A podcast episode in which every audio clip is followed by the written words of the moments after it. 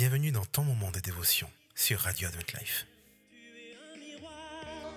qui reflète l'image du Seigneur. Et si les gens ne te remarquent pas encore, le plus important est que Dieu reconnaisse ta valeur.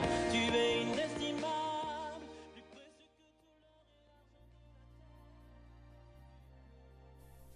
Bonjour mon ami. C'est une joie pour moi de te retrouver pour cette nouvelle méditation.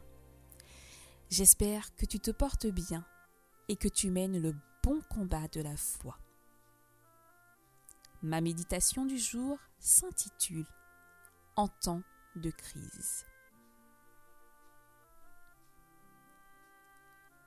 Lisons ensemble une portion du chapitre 14 du livre d'Exode, les versets 1 à 14.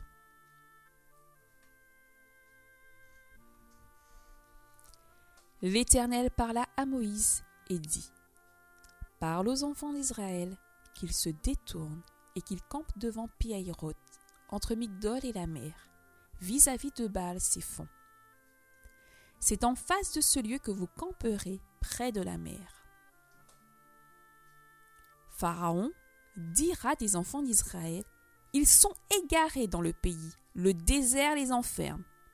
J'endurcirai le cœur de Pharaon, et il les poursuivra. Mais Pharaon et toute son armée serviront à faire éclater ma gloire, et les Égyptiens sauront que je suis l'Éternel. Et les enfants d'Israël firent ainsi. On annonça au roi d'Égypte que le peuple avait pris la fuite. Alors, le cœur de Pharaon et celui de ses serviteurs furent changés à l'égard du peuple. Ils dirent Qu'avons-nous fait en laissant aller Israël dont nous n'aurons plus les services? Et Pharaon attela son char et il prit son peuple avec lui.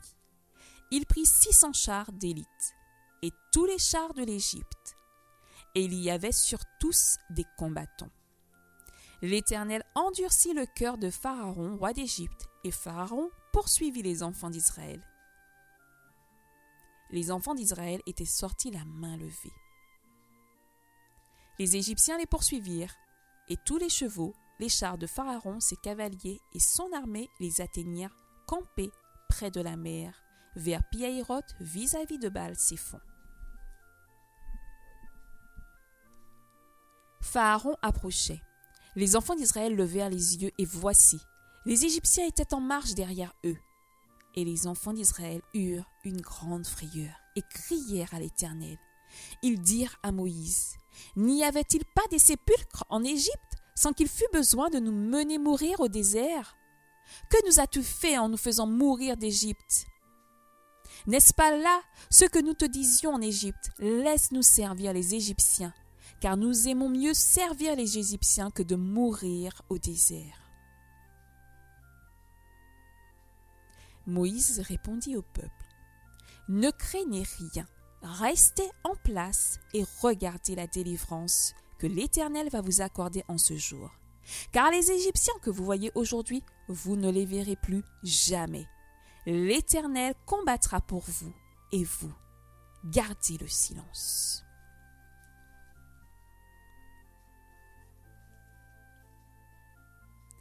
Ce passage est surprenant.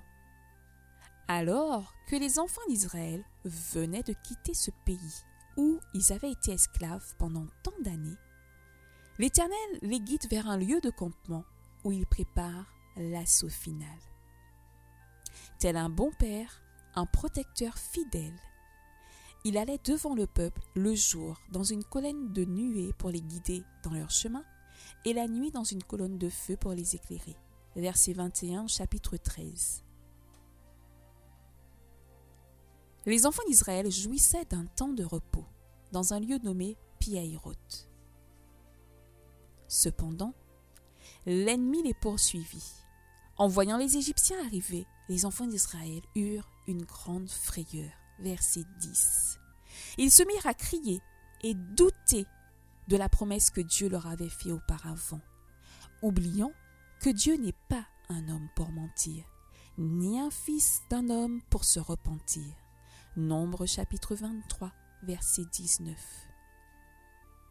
ils murmurèrent et voulurent revenir à leur condition passée, alors que de cette condition ils se plaignaient déjà, demandant la délivrance, le secours de l'Éternel.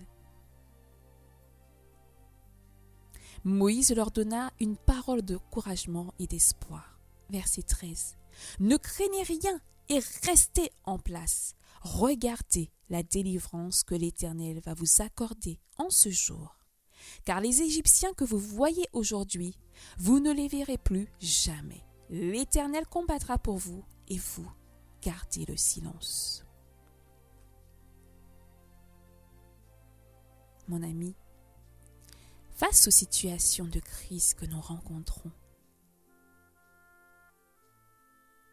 avons-nous cette attitude Cherchons-nous à garder le silence ou au contraire, murmurons-nous Crions-nous Pleurons-nous? La peur est l'opposé de la foi. Elle nous apporte tourment et angoisse. Elle aveugle notre bonne perception et nous rend captifs. Nous vivons actuellement une période incertaine. Les médias nous assaillent de toutes parts. Nous recevons de nombreux messages qui nous détournent même de la voix de l'Éternel. Tout comme les enfants d'Israël, nous pouvons oublier les promesses de Dieu et prendre de mauvaises décisions, voire déclarer des paroles de malédiction ou même de doute, au lieu de tout simplement rechercher la paix. Mon frère, ma sœur, l'Éternel, le Dieu des armées, combat pour nous. Oui, nous ne savons pas combien de temps va durer cette période, mais lui le sait. Et pour vivre cette période de manière plus sereine, je t'invite vraiment à considérer les clés suivantes. Rendons grâce à Dieu pour toutes choses, car il n'est pas l'auteur de cette situation. Profitons de cette période pour faire une rétrospection et réfléchir à de nouvelles perspectives pour l'avenir. Prenons le temps de consulter l'Éternel et reconsidérons notre relation avec lui. Mettons à profit nos dons, nos talents auprès de nos voisins, par exemple. Appelons ceux que nous négligeons ou transmettons un message à des personnes que nous n'avons pas côtoyées depuis plusieurs semaines, voire plusieurs mois. C'est aussi le moment de faire éclore des projets restés en sommeil. Sortons nos plus beaux cahiers, écrivons, écrivons des pensées, des prières, des chants, pourquoi pas. Faisons le tri dans nos maisons et donnons ce dont nous n'avons plus besoin. Prions. Père céleste, je veux te rendre grâce car tu es merveilleux. Merci Seigneur pour ta bonté, ta grandeur, ta majesté. Je te confie la vie de tous ceux qui écouteront cette méditation. Je te remercie de faire ton œuvre dans leur cœur et prie qu'il soit des lumières pour tous ceux qu'ils rencontreront. Peu importe les circonstances, je place ma confiance en toi, Jésus. Saint-Esprit, prends le contrôle de nos pensées et donne-nous de mettre à profit le temps qui nous est accordé, afin de te rechercher davantage, afin de porter plus de fruits. Père, J'intercède ta faveur et ta grâce sur la vie de tous les soignants.